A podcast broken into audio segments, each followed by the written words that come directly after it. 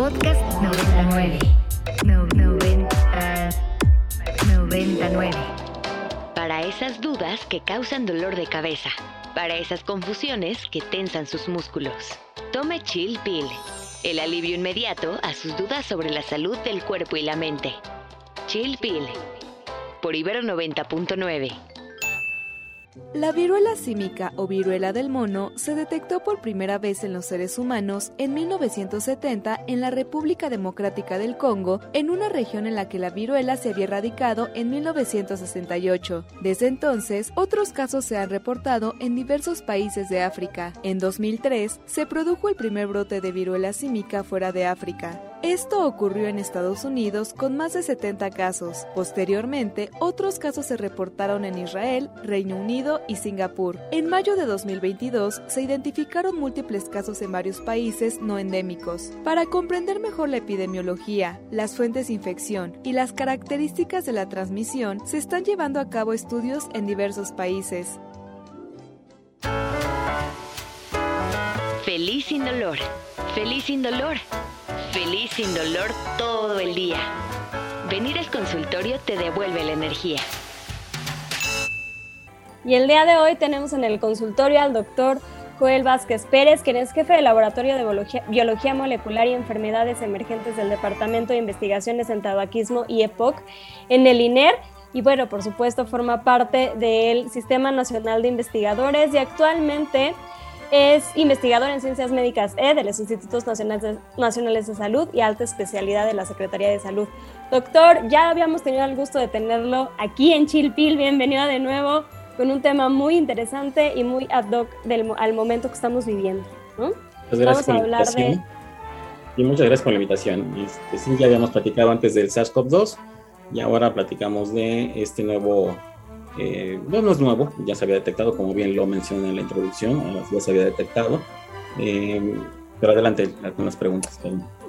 Sí, bueno, pues vamos a hablar para, como ya lo comentamos en la cápsula, vamos a hablar de la viruela símica o viruela del mono, como lo hemos estado escuchando recientemente en medios de comunicación. Y doctor, pues platícanos de qué va la enfermedad, en qué consiste, cuáles son los síntomas, eh, amplíenos un poco más el panorama, por favor. Sí, sí, si me lo permiten, eh, quisiera detenerme un poco en esta pregunta porque tiene muchos elementos, ¿no? Entonces, empezamos por definir el agente causal de la enfermedad. la enfermedad monkeypox es causada por un virus del mismo nombre y es un miembro de la familia Poxviridae, así se llama la familia, y adentro están otros virus, ortopoxvirus, como la viruela, que ya la hemos conocido, hablado de ella, y eh, vaccinia, viruela fue erradicada en los años 70 y vaccinia es un virus que se utiliza para hacer vacunas para otros agentes infecciosos. Entonces, no es nuevo, ¿no? Tiene otros virus muy, parecidos. Eh, este nombre de, de, monkeypox se adjudicó precisamente por lo que mencioné en la cápsula, que se dio un brote en 1958 en, simios de laboratorio. Entonces, se le dio el, se le dio el nombre, pero eh, realmente no es el único hospedero. De hecho, se sabe que está el virus en otros roedores, en otros mamíferos. Eh, después, en, los 70, se dio otro, el primer caso en humanos, eh, en un niño, en la República del Congo, en África, y después en América los primeros casos fueron en 2003, eh, pero también en animales que fueron exportados de África, de Ghana. Entonces, si se fijan, son casos muy esporádicos, ¿no? Los, los, casos que se dieron hasta este año. y fue algo inusual cuando empezamos a ver aumento de casos desde el 2017 y ya en este año se confirmaron 250 casos y el doble de casos sospechosos, ¿no? Entonces, por ese lado, ¿no? El agente eh, causal es este virus monkeypox, pero brevemente describiremos la enfermedad. Eh, después de que el virus entra al organismo, se replica eh, y se disemina a través de todo el organismo por medio de un, del torrente sanguíneo. Los síntomas usualmente parecen en algunas situaciones a los de influenza, fiebre, eh, en general, a veces dificultad respiratoria, pero hay otras eh, eh, eh, síntomas como lesiones en la piel, similares que, que las causa el, virus de la viruela, y fiebre, dolor de cabeza o, y, entre otros síntomas. entre los primeros 10 días puede aparecer un rash en las extremidades principalmente, en la cabeza y en el dorso, que eventualmente progresan a lo que se llama máculas rojas, pápulas, eh, vesículas y por último opúsculas, que al final son costras con pus. Entonces, eh, estos síntomas solamente duran entre dos a cuatro semanas. Eh, la enfermedad en la mayoría, y eso hay que remarcar, es benigna. Son síntomas leves. Muy raramente es fatal. Y algo, una buena noticia es que eh, haciendo la secuenciación del genoma de, de virus de monkeypox de esta temporada, vio que se parece mucho a los virus monkeypox de África del Oeste y que se han relacionado totalmente con una mortalidad, muy baja, ¿no? Entonces, esa es la historia de la enfermedad del virus, ¿no? La, eh, los síntomas de la enfermedad y lo que ha pasado en este año. Bien. Joel, me gustaría preguntarte sobre la transmisión, eh, porque, y es que sobre todo para entender por qué ha habido este brote, si hay algo que esté modificando eh, la, la transmisión y que esté impactando en que haya este brote de casos en, en, esta, en esta circunstancia. Si les parece, regresamos con esta respuesta después de la pausa musical. Podcast 99. Estamos de vuelta en Chilpil conversando con el doctor Joel Vázquez Pérez, quien es jefe del Laboratorio de Biología Molecular y Enfermedades Emergentes del Departamento de Investigación en Tabaquismo y EPOC del Instituto Nacional de Enfermedades Respiratorias. Les recordamos nuestras, nuestras redes sociales, a mí me encuentran en Instagram como SIC Daniela Chinchilla. Leo, tus redes sociales, ¿dónde te encuentran? A mí me encuentran en Twitter y en Instagram como arroba leo-agg. Joel, si hay alguien que esté interesado en el tema y quiere contactarte para hacerte alguna pregunta, eh, ¿dónde te pueden encontrar? Puedo darles el correo, J-O-E-V-A-Z, P de Pedro, E, arroba gmail.com, para que puedan este, mandar mm, preguntas y podemos contactarnos. Muchísimas gracias. Y antes de la pausa te preguntaba acerca de la transmisión, cómo se transmite esta enfermedad y si ha habido algo que haya modificado su contagiosidad o, algo que explique este brote. Sí, sí, para contestarlo entonces tenemos que definir cómo se transmite, ¿no?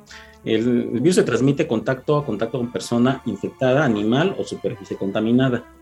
Eh, Típicamente el virus entra al organismo a través de la piel, cuando está, no está íntegra la piel, por inhalación o por mucosas, tanto ojo, nariz o boca.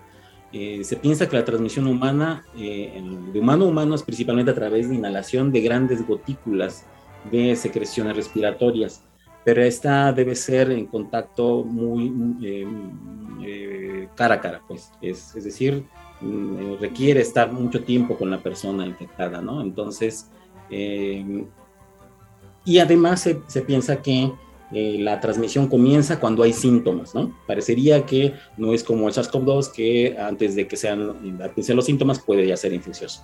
Aquí parecería que eh, cuando ya hay síntomas es el momento de la infección y dura todo el tiempo de las dos o cuatro semanas de la enfermedad. Y lo que mencionas acerca de que hay algo, hubiera algo nuevo, de hecho, se está haciendo el análisis genómico, conocer el genoma de este virus de este año, y ya hay datos, ya hay datos de, secuencias. Hay diferencias con respecto a los virus de lo que ya hemos mencionado de los demás brotes en África, en Estados Unidos, pero todavía no se conoce a fondo qué significa estas diferencias. Lo que apenas va saliendo la información para saber si es algo nuevo en el virus o el patrón de transmisión ha cambiado con las conductas humanas, ¿no? que es otra de los factores que tenemos que, que eh, equilibrar y balancear. Doctor Joel, una pregunta. Ah, ¿querías comentar algo, Leo? No, no, este, un poco en esa línea comentar, porque eh, escuchábamos en la cápsula que el, virus sí, pues ya se había detectado desde finales de los 60, ¿no? Y, pero sí es cierto que los patrones de desplazamiento, por ejemplo, de los humanos, pues eh, han cambiado y a lo mejor esto podría estar asociado con la transmisibilidad. Perdón, Dani, ¿querías comentar algo tú? Sí, yo quería, o sea, asociado al tema, pero yo tengo una duda, no, tal vez como humano cualquiera, no tanto como profesional del área de la salud. Ha, ha resultado, lo hemos, ha llamado la atención de la comunidad científica el número de, de casos porque el nivel de contagiosidad de la enfermedad es alarmante. O hablábamos la semana pasada, Joel, te comparto que hablamos de la infodemia, ¿no? O sea, de cómo hoy por hoy la información está corriendo muy rápido a través de todos los medios de comunicación y de la, de la importancia de darle la justa dimensión a lo que escuchamos en el área de la salud. Y en esta línea yo te quiero preguntar, el nivel de, contagiosidad de la enfermedad es tan importante y por eso lo estamos escuchando en esta, en esta magnitud en los medios de comunicación y es alarmante. Esto como, esto como una, una, persona externa a la comunidad científica, ¿no? Es así como la dimensión que le quiero dar.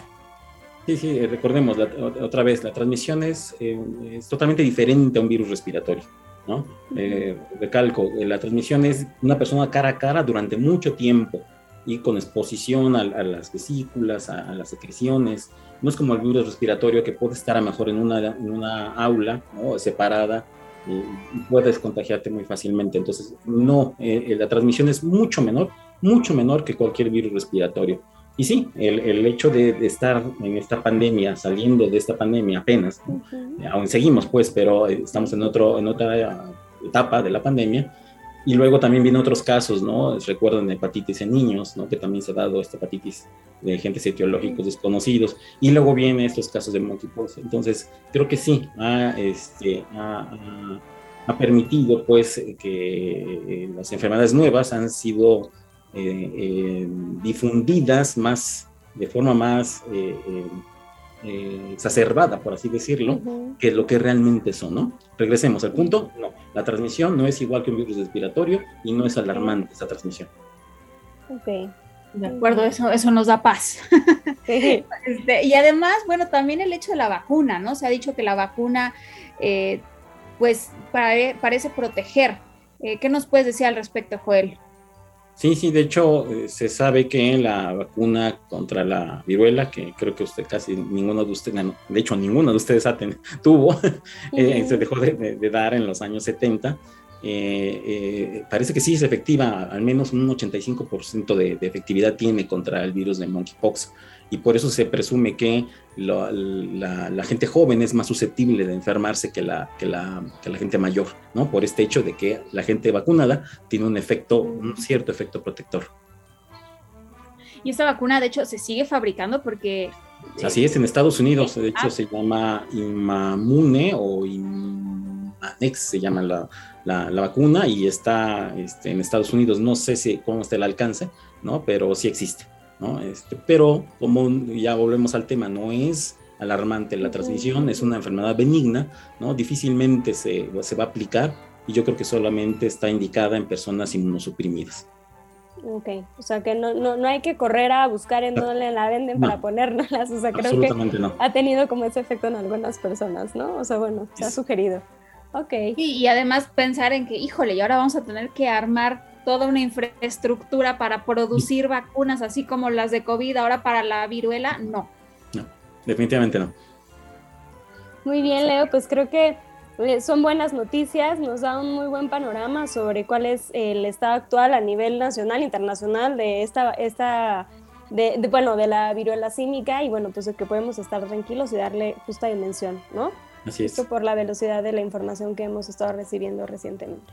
Así es, y bueno, estar pendientes de estos nuevos hallazgos, porque ya mencionabas, Joel, que sí pareciera haber unas diferencias en el genoma, ¿no? Que se han reportado, pero ¿existiría la posibilidad de que la información cambiara y tuviéramos que a lo mejor tomar nuevas precauciones o consideras que, esto no, no se... Todo es dinámico, ¿no? Acuérdense que esta en biología, en virología, eh, todo es dinámico, ¿no? Este, no podemos decir este, fehacientemente un hecho. Es, dinámico y y entonces esperemos, ¿no? Que, no cambie para mal, ¿no?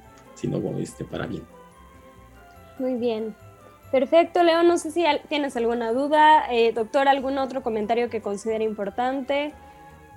Eh, las mismas medidas de, protección, que no se exagere tampoco, ¿no? En, esto de, uso como si fuera SARS-CoV-2, ¿no? Simplemente este, sana distancia, el, cubrebocas, eso es lo único que, que debe y, si se detecta un, paciente, sí se debe aislar, ¿no? Se debe aislar y se debe dar seguimiento eficaz de los contactos. Eso es lo último. Híjole, Leo, y justo hablábamos cuando estábamos platicando de que íbamos a tener este programa y esta entrevista, yo le decía a Leo, yo tengo la duda sobre qué podemos hacer para prevenirlo, ¿no? Y bueno, pues usted nos los acaba de decir, reafirmar el uso del cubrebocas, el lavado de manos, la sana distancia, aunque fueron medidas que se generaron para el SARS-CoV-2, este, bueno, para, el, para la pandemia de COVID-19 en general, eh, sin duda serán medidas que nos protegerán de muchas cosas, ¿no? Llegaron para quedarse. Muy bien, Leo, pues creo que así llegamos al final de nuestro programa el día de hoy. Así es, muchísimas gracias, Joel, gracias por habernos acompañado. Gracias a ustedes por la invitación. Leo, pues nos escuchamos la próxima semana. Gracias por una tarde más juntas de Chilpil. Por supuesto, no sin antes agradecer a Carmen Díaz Leal, a Rox, a Alde por su trabajo en la producción y a ustedes por, por conectarse de nuevo con nosotras como cada jueves 4.30 de la tarde por Ibero 99. Para más contenidos como este, descarga nuestra aplicación disponible para Android y iOS o visita ibero909.fm.